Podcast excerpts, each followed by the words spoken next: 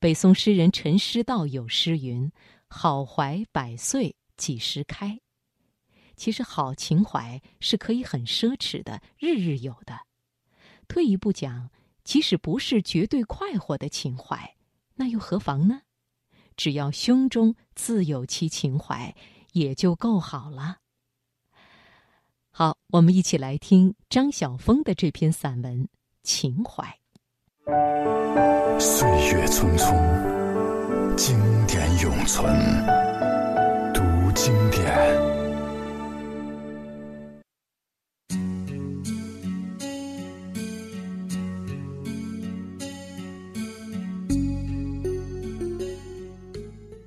在乡间的小路边等车，车子好久也不来。我抱书站在那里，一筹莫展。可是，等车不来，等到的却是疏篱上的金黄色的丝瓜花，花香成阵，直向人身上扑来。花棚外有四野的山，绕山的水，抱住水的岸，以及抱住岸的草。我才忽然发现，自己已经陷入美的重围了。在这样的一种驿站上等车，车不来又何妨？事不办又何妨？车是什么时候来的？我忘了；事是怎么办的？我也忘了。长期不忘的是满篱生气勃勃、照眼生明的黄花。另一次类似的经验是在夜里，站在树影里等公车。那条路在白天车尘飞扬，可是，在夜里静得出奇。站久了，我才猛然发现头上是一棵开着香花的树。那时节是暮春，那花是乳白色须状的花。我好像在什么地方听过，它叫马鬃花。暗夜里，我因那固执安静的花香，感到一种互通生息的快乐。我似乎懂了那花，又似乎不懂。懂它，固然快乐，因为懂是一种了解；不懂，又自是另一种快乐。唯其不懂，才能错下自己的锐角，心悦诚服的去致敬。或以香息，或以色泽，花总是令我惊奇诧异。我有一个黑色的小皮箱，是旅行时旧箱子坏了，朋友临时送我的。朋友是因为好玩，跟他一个邻居老先生在汽车间市集贱价买来的。把箱子转卖给我的时候，他告诉我，那号码是零八八。然后他又告诉我，卖箱子的老先生说，他之所以选零八八，是因为中学踢足球的时候背上的号码是零八八。每次开盒箱子，我总想起那素昧平生的老人，想起他的少年。一式一样的饭盒，一旦卖出去，将各装着什么样口味的菜，给一个怎样的孩子食用？那孩子一边天天用着这只饭盒，一边又将茁长为怎样的成人？同样的垃圾桶将吞吐怎样不同的东西？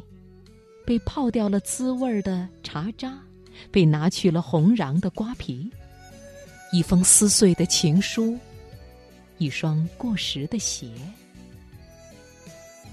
五金店里充满一切可能性，一切属于小市民生活里的种种可能性。我爱站在五金店里，我爱站在一切的未然之前，沉思，并且为想不通的事情惊奇。这个世界充满了权威和专家，他们一天到晚指导我们，包括我们的婚姻。婚姻指导的书也不知看过多少本了，反正看了也就模糊了。但是在小石滩上看到的那一对，却使我不能忘记。那天刚下过小雨，地上是些小水洼，摊子上的生意总是忙的。不过偶然也有一两分钟的空闲。那店主穿着个笨笨的雨靴，偷空跑去踩水，不知怎的，他一闪，跌坐在地上。婚姻书上是怎么说的？好像没看过。要是丈夫在雨地里跌一跤，妻子该怎么办？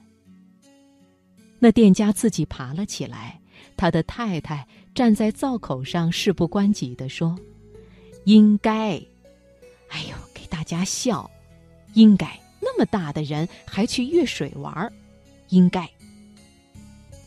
妻子不去拉丈夫，倒对着满座客人说自家人的不是。我小心的望着，不知下一步是什么，却发觉那头家转身回来，若无其事的炒起蚵仔煎来，我惊得目瞪口呆，原来。这样也可以是一种婚姻的。原来他们是可以打骂完而不失其为夫妻的，就像手心跟手背，他们根本不知道分是什么。我偷眼看他们，他们不会照那些权威所指导的互赠鲜花吧？他们的世界里也不像有生日礼物或是给对方一个惊喜的事情。他们是怎么活下去的？他们怎么也活得好端端的？他们的婚姻必然有其坚韧不摧的什么，必然有其雷打不散的什么，必然有婚姻专家搞不懂的什么。年轻的情侣和他们相比，是多么容易受伤。对方忘了情人节。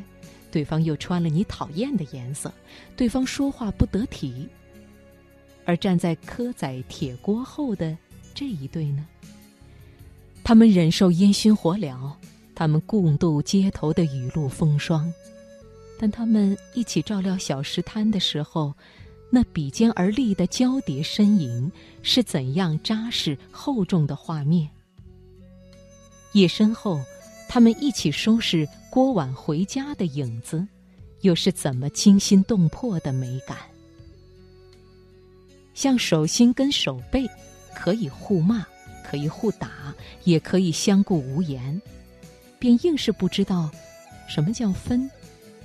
不是想分或不想分，而是根本弄不清，本来一体的东西，怎么可能分？我要好好想想。这手册之外的婚姻，这权威和专家们所不知道的爱情。